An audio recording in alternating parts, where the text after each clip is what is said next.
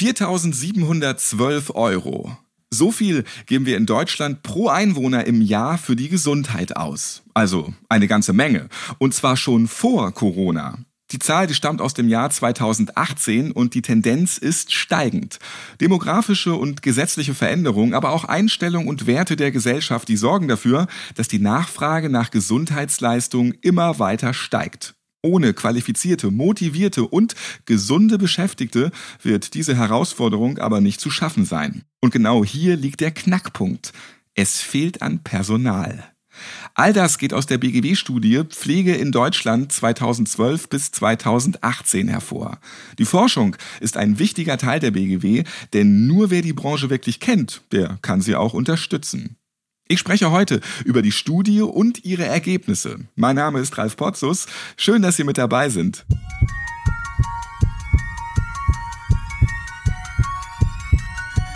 Herzschlag für ein gesundes Berufsleben. Der BGW-Podcast.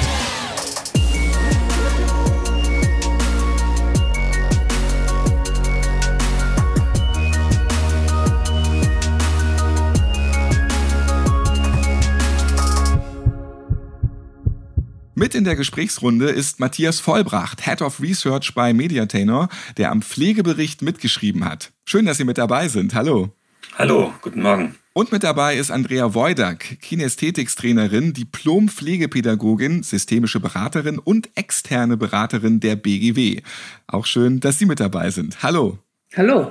Ja, dann schauen wir uns jetzt zunächst einmal die Studie etwas genauer an. Herr Vollbracht, Sie wollten herausfinden, in welcher Situation sich die Pflegekräfte befinden, beziehungsweise wie sich Pflege in den letzten Jahren verändert hat. Wie geht man so eine Analyse an? Wie viele Menschen werden dazu befragt und wo kommen die Menschen her? Ja, wir haben insgesamt nicht nur Befragungen als Grundlage, sondern vier verschiedene Datenquellen, auf die wir schauen und die wir zusammenbringen. Die eine Quelle ist die öffentliche Statistik, also Gesundheitsstatistik, Statistisches Bundesamt, die Bundesagentur für Arbeit in Nürnberg liefert wichtige kontinuierliche Daten. Daneben die Statistik der Krankenkassen, die sich vor allen Dingen auch anschaut, wie das mit beruflichen Fehlzeiten aussieht. Dann haben wir die Quelle der BGW selbst. Die BGW ist hervorragend informiert über Berufskrankheiten und das Unfallgeschehen äh, in den Branchen. Ja, und dann kommt der Bereich der Umfragen. Es gibt in Deutschland eine ganz große Umfrage, die heißt SÖP-Panel, sozioökonomisches Panel. Die läuft jedes Jahr. Da werden zigtausende von Menschen in Deutschland befragt. Und wir nehmen uns aus dieser Umfrage die Pflegebeschäftigten heraus und schauen, was die bewegt und wie es denen geht.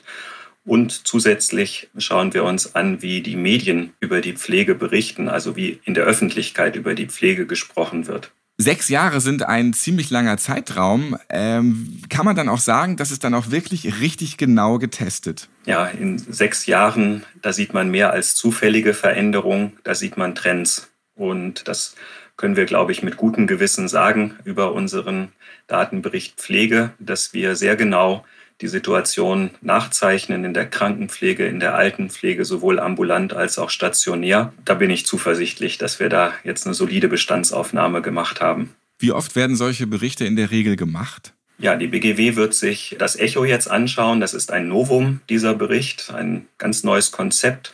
Und wenn das gut ankommt in der Branche, dann wird das regelmäßig gemacht in Zukunft. Und was ist aus Ihrer Sicht das Besondere an diesem Pflegebericht? Das Besondere ist der ganzheitliche Blick auf das Thema Berufsgesundheit.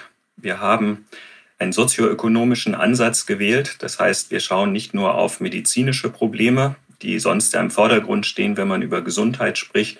Wir gucken uns an, wie die Marktentwicklung ist. Das heißt also, ob zum Beispiel genügend Arbeitskräfte zur Verfügung stehen für die hohe Nachfrage nach Pflegeleistungen, die da ist. Wir schauen uns an, wie die Berufszufriedenheit der Beschäftigten ausfällt. Also ob sie in ihrem Berufsalltag den Eindruck haben, ich kann das bewältigen, ich habe das im Griff, das macht mir Freude oder auch nicht, ich fühle mich fair entlohnt.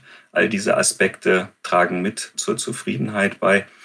Und wir gucken uns auch an, ob das, was die Pflegebeschäftigten leisten, gewertschätzt wird. Also ob da auch die Anerkennung kommt, die für die, besonders für die Pflegebeschäftigten auch sehr wichtig ist.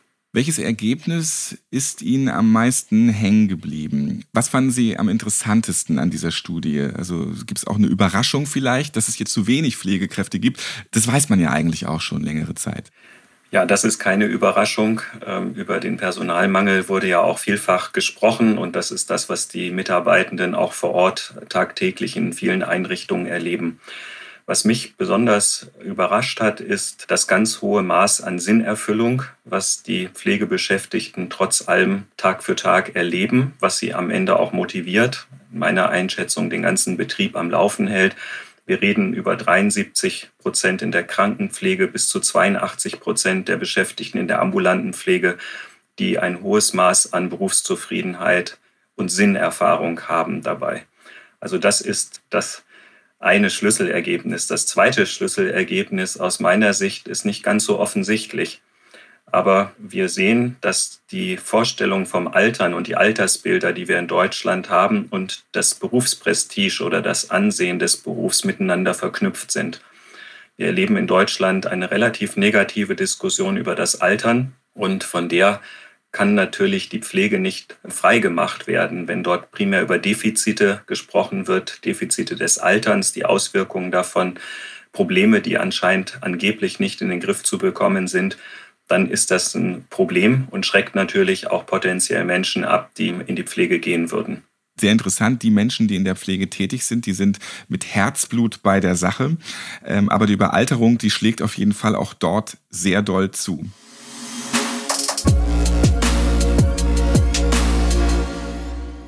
Die sozioökonomische Analyse, die zeigt vor allem einen dramatischen Anstieg der Pflegelücke. Es gibt also mehr offene Stellen als Arbeitnehmer. Und diese Lücke, die führt zu Überstunden, die Überstunden dann zu Stress und im schlimmsten Fall kommt es zur Arbeitsunfähigkeit. Denn Stress kann sich sehr negativ auf die Konzentration auswirken, was dann in Folge zum Beispiel zu Unfällen oder Berufskrankheiten führen kann. Hier setzt die BGW an und unterstützt Einrichtungen im Gesundheitsdienst bei der Gestaltung von gesunden Arbeitsplätzen. Frau Woidak, wie hat sich die Berufsgesundheit in der Pflege über die letzten Jahre verändert? Ja, und wie hat sich das Bewusstsein dafür weiterentwickelt? Ich fange mit dem letzten Mal an. Gerne. Bei dem Bewusstsein für die eigene Gesundheit, das ist aus meiner Beobachtung in den letzten Jahren gestiegen. Das hat sicherlich mehrere Gründe. Einer ist sicherlich der, dass in Pflegeausbildungen das Thema auf die eigene Gesundheit zu achten explizit ein Lerninhalt ist. Dass also Berufsanfänger gleich schon in diese Richtung äh, gebracht werden. Schwierig ist, dass in ähm, Zeiten zunehmenden Zeitdrucks und Arbeitsverdichtung dass den Pflegenden schwerfällt, auf sich selbst zu achten. Und das geht Führungskräften natürlich auch so, die selber auch hohem Druck ausgesetzt sind. Also unterm Strich, das Bewusstsein ist gestiegen, aber es gibt noch Luft nach oben. Wenn ich nun als Arbeitgeber Präventions- und Beratungsangebote anbieten möchte, was gibt es da an kurzfristigen Mitteln und was hilft vielleicht auch längerfristig? Ähm, an kurzfristigen Mitteln ist von der BGW ganz sinnvoll, die Rücken- oder auch Hautsprechstunde zu nennen. Das ist sehr gut, weil da können Pflegende, die schon Probleme haben, sich beraten lassen, ähm, aber auch Vorsorgetipps mitnehmen. Es gibt das Rückenkolleg, das in eine ähnliche Richtung geht, wo man wirklich lernt, präventiv Maßnahmen zu ergreifen. Und für Unternehmen ist auch sehr sinnvoll als Einstieg in eine Analyse, wie ist es denn bei uns im Betrieb, die kostenfreie Strategietage zu nutzen. Und zwar gibt es zum einen den kostenfreien Strategietag Rücken, da geht es also um die Rückengesundheit von Mitarbeiterinnen und Mitarbeitern und den Strategietag psychische Belastungen. Das sind Workshop-Formate von jeweils einem Tag, in dem sich die Akteure im Betrieb zusammensetzen und schauen, wie ist es im Moment im Betrieb, welche Ressourcenbelastungen haben wir, welche Maßnahmen unternehmen wir schon und was braucht es noch, damit es besser wird. Sinnvoll ist es auch, die Expertise der Betriebe selbst zu nutzen, dass die Sicherheitsbeauftragten und die Fachkräfte für Arbeitssicherheit ins Boot geholt werden, um zum Beispiel kleine Hilfsmittel zu unterweisen, die für die Rückengesundheit gut sind. Langfristig ist es das Ziel, wirklich eine Organisationsentwicklung zu machen, um eine Gesundheitskultur zu etablieren im Unternehmen. Und hier unterstützt die BGW auch längerfristig mit Beratern, die in die Betriebe kommen, und schauen, was, wie können wir Führungskräften helfen, Gesundheit als zentralen Wert im Unternehmen zu implementieren und eine gelebte Prävention zu unterstützen. Welchen Tipp können Sie Führungskräften noch mit auf den Weg geben, wenn Sie jetzt die Berufsgesundheit Ihrer Beschäftigten nach vorne bringen wollen?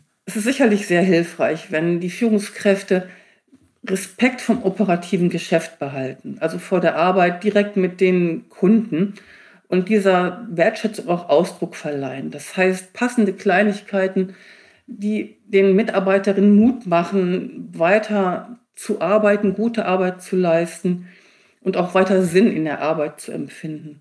Ganz konkret hilft es sehr, für verlässliche Erholungszeiten zu sorgen. Das heißt, nach Möglichkeit verlässliche Dienstplangestaltung sicherzustellen und auch Ressourcen im Team zu nutzen. Und unterstützend braucht selbstverständlich auch explizite Regeln, Strukturen, klare Verantwortlichkeiten, bei denen die Mitarbeitenden auch mitwirken können. Mehr Wertschätzung, das ist also das Stichwort. Das würde sich die Pflegebranche gerne auch von der Öffentlichkeit wünschen, von einigen Medien. Dort wird oft ein stark defizitorientiertes Bild erzeugt und der Fokus liegt eher auf Skandalen. Jetzt gerade im Hinblick auf die Pflegelücke wäre es wichtig, mehr Vorbildbeispiele zu zeigen. Herr Vollbracht, ich habe es ganz kurz skizziert. Wie würden Sie denn das Image der Pflegeberufe in der Öffentlichkeit und den Medien beschreiben? Ja, das ist eher defizitorientiert. So etwas wird der Eindruck von hilflosen Helfern erzeugt, die also diesem Schicksal von täglichen Stress ausgeliefert sind zu einem guten Teil. Und obendrauf kommen dann noch die Skandalgeschichten von Übergriffen, zum Beispiel von Pflegebeschäftigten gegen äh, Kunden. Das ist alles auch ein Teil der Realität aber es ist eben nur ein Teil der Realität. Und wenn das Bild in der Öffentlichkeit hauptsächlich aus diesem Teil der Realität gestaltet wird, dann ist es demotivierend.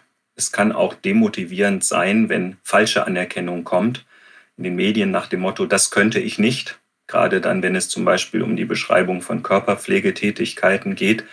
Das ist nicht die Form von Anerkennung ähm, nach unseren Forschung und Erfahrung, die die Beschäftigten haben wollen. Das, äh, was sie sich wünschen, ist, dass auch die erfüllenden Seiten des Berufs gezeigt werden. Und die bestehen ja hauptsächlich in der menschlichen Interaktion auch, also im Umgang mit denjenigen, die einem anvertraut sind zur Pflege. Also weniger von den Stereotypen, von den negativen Stereotypen, auch kein ungefärbt positives Bild, ähm, sondern eine realistische Beschreibung dazwischen von Problemen, auch strukturellen Problemen, da wo es zum Beispiel um die Ressourcenverteilung geht äh, in der Politik, da wo es um Arbeitsmarktpolitik geht, Einwanderungsfragen und ähnliches, aber auf der anderen Seite auch ein klarer, erfrischender Fokus auf das, was vor Ort auch gut läuft und was vielleicht sogar auch als Vorbild für andere taugt, damit man sagen kann, hey, wenn das in einer anderen Einrichtung klappt, dann kann das doch eigentlich auch bei uns funktionieren. Und die Erfahrung der BGW, die ja nun in Tausenden von Betrieben auch tätig ist und auch innen reinschauen kann, zeigt, unter den gleichen Umständen können Betriebe es sehr, sehr unterschiedlich gestalten. Im Punkto Arbeitsabläufe, im Punkto Stress äh, der Mitarbeitenden, im Punkto Qualität. Ein anderer Punkt, der sicher auch mit zu dem Thema Wertschätzung gehören würde, wäre, dass die Qualifikation der Beschäftigten stärker auch in der Berichterstattung zum Vorschein kommt. Es wird häufig noch so geschrieben, zumindest in Halbsätzen, als ob Altenpflege der Beruf ist, den man machen kann, wenn einem sonst nichts mehr einfällt. Und da hat auch die Politik mit zu beigetragen, äh, indem sie immer wieder gesagt hat, wir haben doch eine äh, bestimmte Zahl von Menschen ohne Beschäftigung, die könnten wir doch in irgendeiner Form in die Altenpflege hineinbewegen. Nein, die Altenpflege ist äh, auch die Krankenpflege ein Beruf mit hoher Qualifikation. Es braucht die Menschen, die das Potenzial und die Gaben dafür auch mitbringen. Und das sind eher solche systemischen Faktoren. Das sind Dinge, an die vielleicht auch äh, Medien nicht unbedingt denken, wenn sie im Tagesverlauf Geschichten über Altenpflege schreiben. Aber das kann zu einem besseren, realistischeren, wertschätzenderen Bild der Altenpflege beitragen. Und es ist auch von der journalistischen Handwerksseite kein Hexenwerk. Frau Wojdak, wie ist es bei Ihnen? Fühlen Sie sich durch die Berichterstattung in den Medien gut repräsentiert? Was würden Sie sich für die Zukunft wünschen?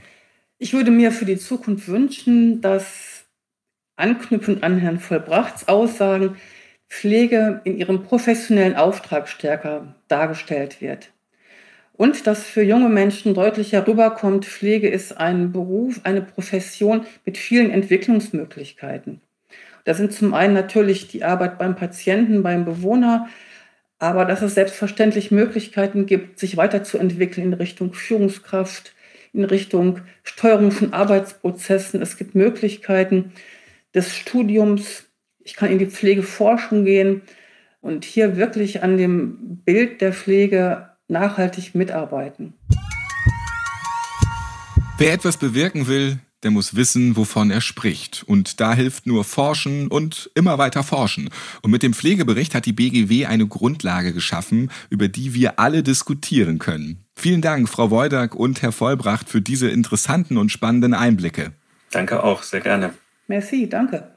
Pflege in Deutschland 2012 bis 2018. Die Langzeitanalyse, die zeigt, wo es noch hapert in der Pflegebranche. Aber auch, was schon sehr gut läuft und wo die BGW unterstützen kann, um gesunde Arbeitsplätze zu garantieren. Damit Sie sich den Bericht auch nochmal in Ruhe durchlesen können, haben wir Ihnen diesen in den Shownotes verlinkt hier in diesem Podcast. Wir freuen uns natürlich auch über Ihre Erfahrungen. Wo sehen Sie Verbesserungsbedarf? Was würden Sie sich für ein noch schöneres Arbeiten wünschen? Oder was haben Sie vielleicht schon für Ihre Mitarbeiter getan, um sie zu entlasten? Wir freuen uns auf Ihre Geschichten. Schreiben Sie uns einfach über unsere Internetseite www.bgw-online.de slash podcast. Vielen Dank fürs Zuhören und bis zum nächsten Mal. Bis dahin bleiben Sie gesund zusammen mit der BGW.